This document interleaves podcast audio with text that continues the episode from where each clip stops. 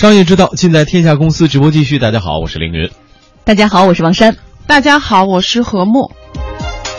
接下来我们要关注的话题是航运联盟啊。昨天下午呢，中远集装箱运输有限公司与法国达飞轮船、台湾长荣海运和香港东方海外等三家公司签署合作备忘录，成立了一个名为叫 OECN 的航运联盟。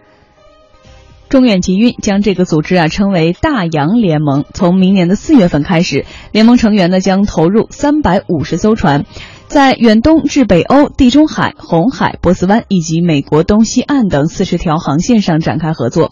同时呢，大洋联盟也改变了原有的全球四大航运联盟的格局。嗯，给大家介绍一下，此前全球航运界呀有四大联盟。由赫伯罗特、日本游船、东方海外、美国总统轮船、现代商船、商船三井组成的 G 六联盟，由中远集运、川崎汽船、阳明海运、韩进海运和长荣海运组成的 CKYHE 联盟，还有由马士基航运和地中海航运组成的 2M 联盟。还有由中海集运、阿拉伯联合航运和法国达飞轮船组成的欧三联盟。今年的二月十八日，原本啊分属于 CKYHE 和欧三两大联盟的中远集团和中海集团重组成立了中国远洋海运集团有限公司。在新公司成立大会上，中国远洋海运集团有限公司总经理万明表示说：“远洋的目标是成为一家跨国航运公司。”两百万 TEU 以上意味着我们和世界第一梯队的船公司在同一起跑线上。我们原来只能布中国为主的东西航线，或者说以中国为主的内贸航线、东南亚航线。但是我们达到了两百万 TEU 的规模，我们将是一个世界性的，真正成为一个世界性的集装箱公司，从跨国经营向跨国公司转变。嗯。中远集运和中海集运重组之后做的第一件事情呢，就是成立新的航运联盟——大洋联盟。伴随着大洋联盟的落定，除了实力最强的二 M 保持稳固之外，CKYHE、G 六以及 O 三都将面临重新组合的局面。有专家就指出说，即使剩余的所有航运公司能够共同组成一个大联盟，但是市场份额仍然会小于二 M 和大洋联盟。观点认为说，大洋联盟的成立啊，将会挑战二 M 联盟一哥的地位。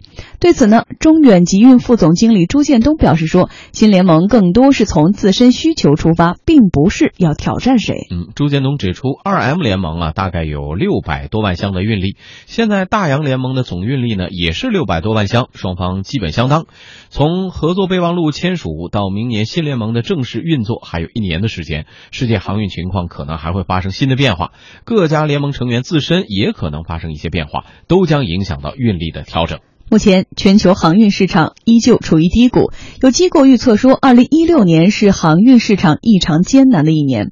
根据调查显示，超六成的中国企业认为，二零一六年大宗散货需求仍会进一步下滑，运力供大于求。同时呢，海运需求可能会出现一定程度下滑，整体航运形势不容乐观。嗯。嗯，我们知道呢，全球航运市场已经持续疲软有几年了。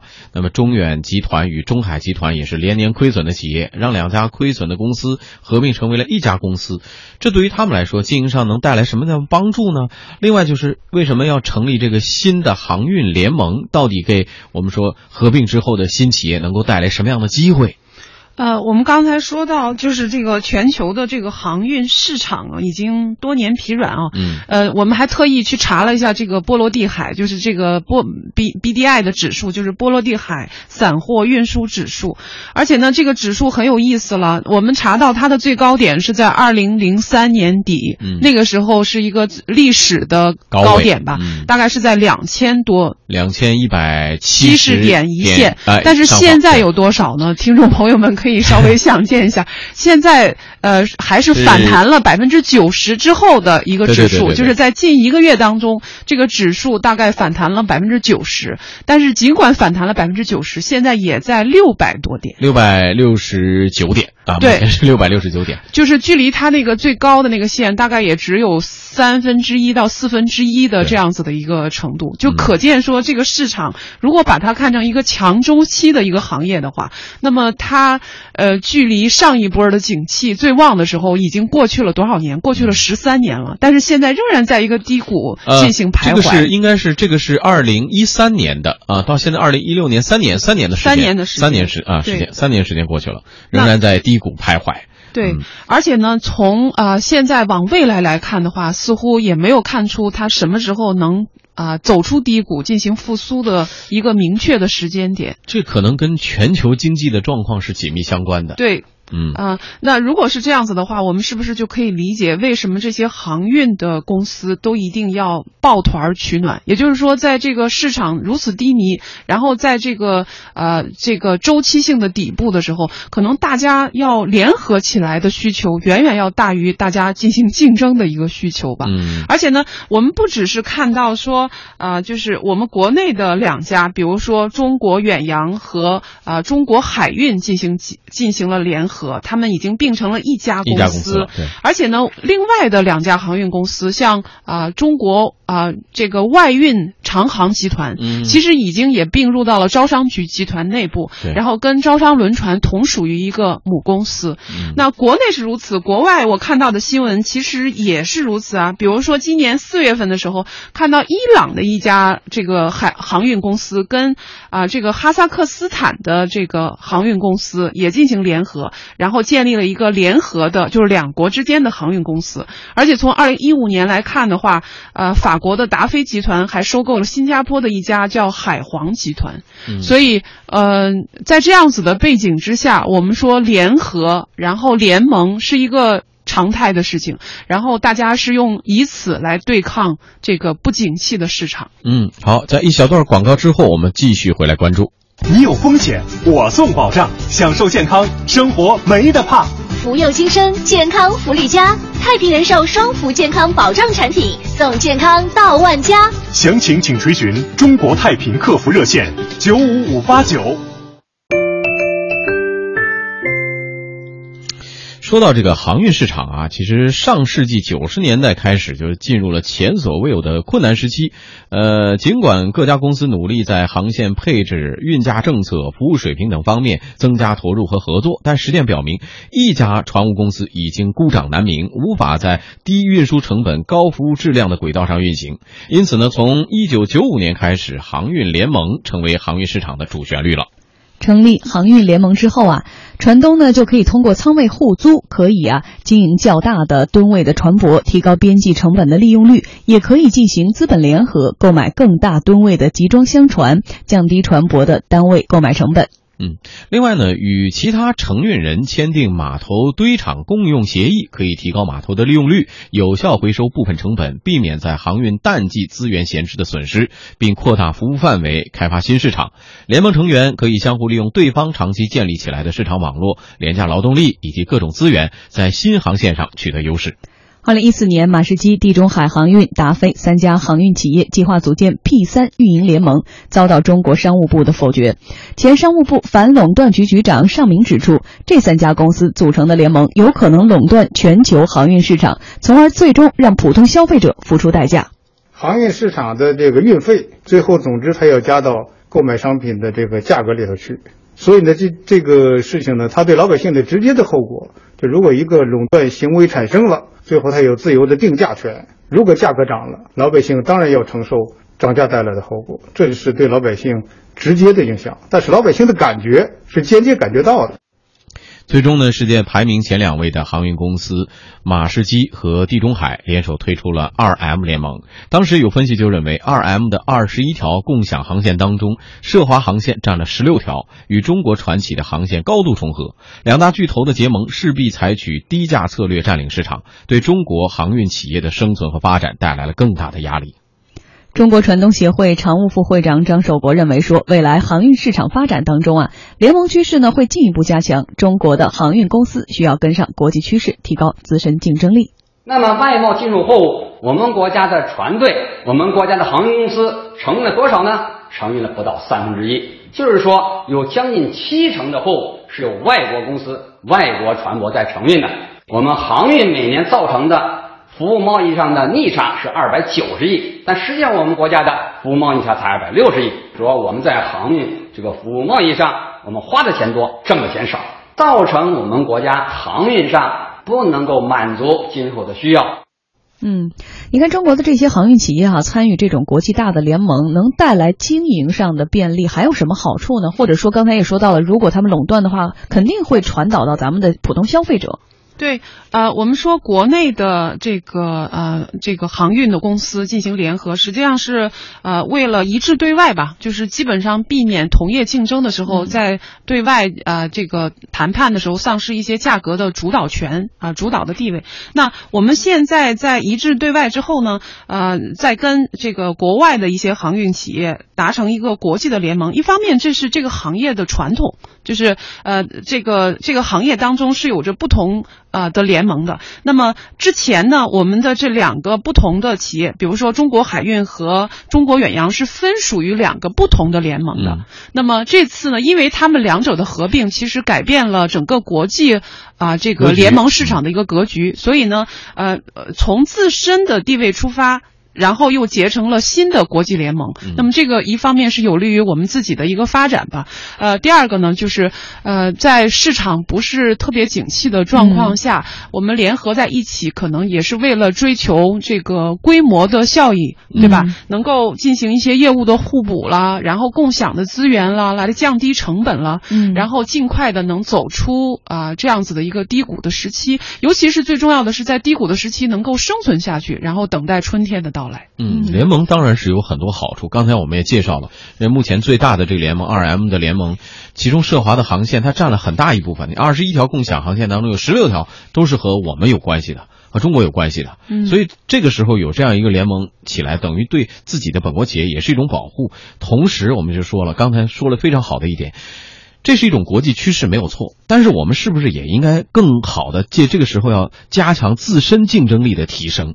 光靠联盟，在大家在一个市场上说，我跟你结盟了，共享你对方的优势。同时，我们自己这边是不是也应该多提升一些呢？对，呃，我们说，通常一个企业，呃，它能够真正发展的时期，其实是在低谷期，其实是在在寒冬期才能够壮大自己。因为在这个时候，借助寒冬，然后借助低迷，可以把一些小的实力不强的企业能够。挤出这样子的一个市场，然后等着这整个的市场真正回暖的时候，我们才能够借此去扩展自己的市场份额，然后啊去拓展自己的这种啊成长的空间吧。嗯，好，这时段我们先关注到这里，接下来为大家送出的将是公司发布会。公司发布会。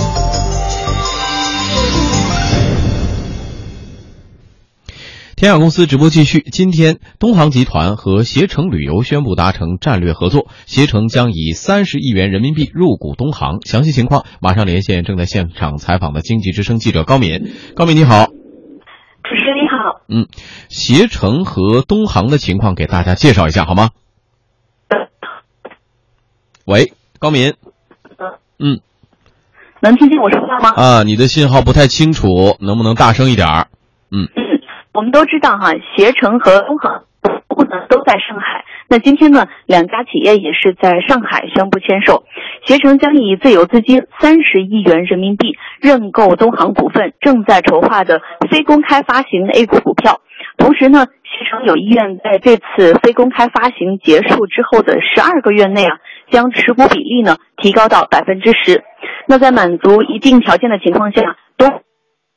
促成携程获得东航股份董事席位。